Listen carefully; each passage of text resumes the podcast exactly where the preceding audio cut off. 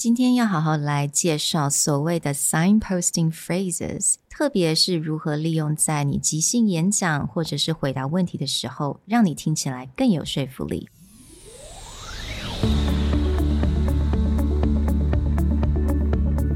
Hello，欢迎来到 Executive Plus 主管与沟通力的 Podcast。I'm Sherry, an educator, certified coach, and style enthusiast。我相信专业有效的沟通是语言跟逻辑的完美结合。And I'm Nick, a startup consultant, corporate trainer, and late night gaming junkie. I believe great communication requires the right mindset and solid frameworks. 我们希望带给大家职场英语的技能、跨文化沟通技巧与其他能帮助您成为出色领导者的工具。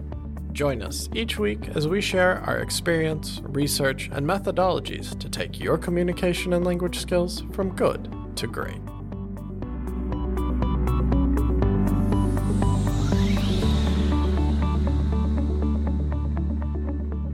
Hey, everybody. Welcome back to the Executive Plus podcast. This episode, we want to cover something we dealt with a few months ago in Premium, but it came up again in the episode talking about how to sound more mature when you're very young. Mm. And that was the idea of signposting yeah. phrases. But in premium, we talked about the power of signposting is not actually in a presentation. Mm. That's a very common piece of advice, yeah. very basic foundational level stuff for presentation. But where we find signposting to be incredibly powerful mm. and well worth practicing mm. is not in a formal presentation that you have prepared, but it's actually a habit to create when you're answering questions in an impromptu style. 嗯，说起来，这种英文简报，这种非常多的教材里面都有提到 signposting phrases. For example, first, second, third. Last but not least，类似像这样子的，我们都称为 signposting phrases。那其实这种的非常的多啦，很好去 Google，很好去找。而且当你准备好 presentation 的时候，这些都不难 ，OK？Because you can prepare for them。但是呢，如果你能够把这些 signposting phrases 利用在即兴的回答问题这种 Q&A 的时候，你听起来会真的非常有说服力。而且呢，听起来就像一个领导者。In our premium, Andrew, during our sharing session, was reflecting back on the times that he felt people sounded the smartest mm. in large meetings, like yeah. giving examples of when he used to work for the science part of the UN. And mm. you would have all these very accomplished, potentially Nobel Prize winning scientists in a room, or working with VCs where you have a lot of very successful people in the room. But the ones who really stand out are not necessarily the ones who are using the biggest phrases, they're sounding the fanciest. It's the one who can bring a logic to any kind of discussion, any kind of question. He says when they get asked a question, they will just like pause for a minute. Mm. And the first thing that'll come out of the mouth is like, okay, there's two things mm. that I have to think about this, or there are three steps to handling this. That predicating mm. or giving a context of what's important and then going through, okay, step one, step two. They may have made it up on the spot. That's not something that yeah. they prepared. It was just a way to construct an argument mm. that makes other people go, oh, wow, this guy's really thought about that. Absolutely. 尤其是在这种很 spontaneous 的这种 Q&A，尤其是很多人工作已经蛮久了，一定会有人问你，哎，你这个专业啊，那你要怎么回答这个问题？你的经验是什么？Knowing how to answer that question on the spot. Just like what Nick said, maybe 你只是边想边讲，但是如果你能够用到这些 signposting phrases, we can also say, okay, this is my experience and here are the three reasons, right？你马上就能够用一个数字去代表，OK，只有三个，只有两个。那当然，通常我们不要超过三个了。When you go to like above three, people start to like, oh my god. Yeah, here's my ten point plan. Oh crap.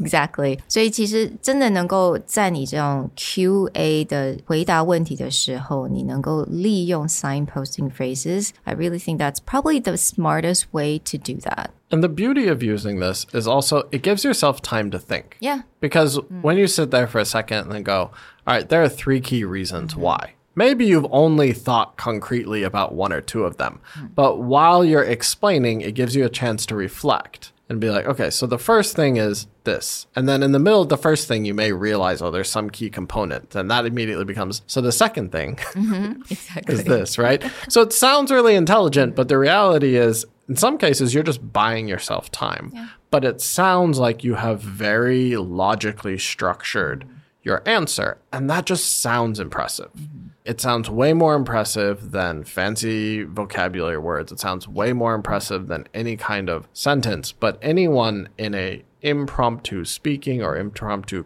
Q&A session where someone's like, "Okay, that sounds like a really interesting plan. What are the biggest challenges? I didn't hear a lot about the challenges." And then someone can turn around and go, I think there are two key challenges. Mm. Number one, and then just say whatever you think the most important one is, yeah. and buy yourself time to say number two. Now that person's going to be like, wow, they prepared. Yeah. They were ready for this question. Mm. Here's another signposting phrases that we could use is we could do a little recap for ourselves, right? 有的时候边想边讲，你也不知道你到底会讲几个 points. Maybe 你讲到第三个好了，差不多了。Let me do a little recap. So this is what I said so far. I said A, B, C right？这个也会让你听起来非常的有说服力，因为你听起来就是一个思绪非常清楚的人呐、啊，然后你还有办法帮自己做一个总结。So I, I do think in the very beginning you opened with signposting phrases and you could do a little recap for yourself in the very end. So since tomorrow we're entering into our new year holiday, Nick, what's your plan for the holiday? I really just have two things I want to accomplish on my holiday. One not work. that is relaxation central. Mm-hmm. Two, sleep more. Mm. During the work days, up late, trying to put stuff together, early in the morning, have to get into the office and get things done. So, you know, not seeing outside of my bed before 11 a.m., I think sounds like a perfect plan. What about you, Sherry? For me, here are the couple things I'm going to do. One, I'm not going to work. I really wanted to just stay away from content creation for a little bit to just to kind of recharge. Number two, spend a lot of time with my daughter because she's growing up. Time is flying really fast. And number three is to have a little me time. I don't know how that's going to happen, but that's basically my plan. that sounds very well thought out. Again, I'm thinking as I go. But 我觉得透过刚刚这个问题，虽然这个问题是非常 relaxing, casual，但是如果你还是能用 signposting phrases 来回答的话，听起来就是 you know a little bit more authoritative. Well, we hope that you enjoyed this quick tip right before the New Year holiday. We genuinely encourage you to take this holiday to relax, mm. but once you get back to the work early February, consider the next time you're in a presentation or the next time that you just get thrown a question, yeah. signpost it. Yeah. It's way more impressive when it happens in real time as opposed to a prepared presentation. Yep. You will be pretty shocked at people's reaction to like, "Oh my gosh, it's so well thought out and structured." So smart. Yeah. I totally made that up.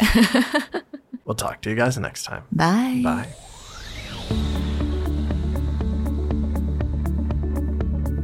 The Executive Plus podcast is a Presentality Group production, produced and hosted by Sherry Fang and Nick Howard. You can search us on Facebook, 主管英文 Executive Plus. You can also find us on Instagram, Communication R&D, and email us at sherry at epstyleplus.com.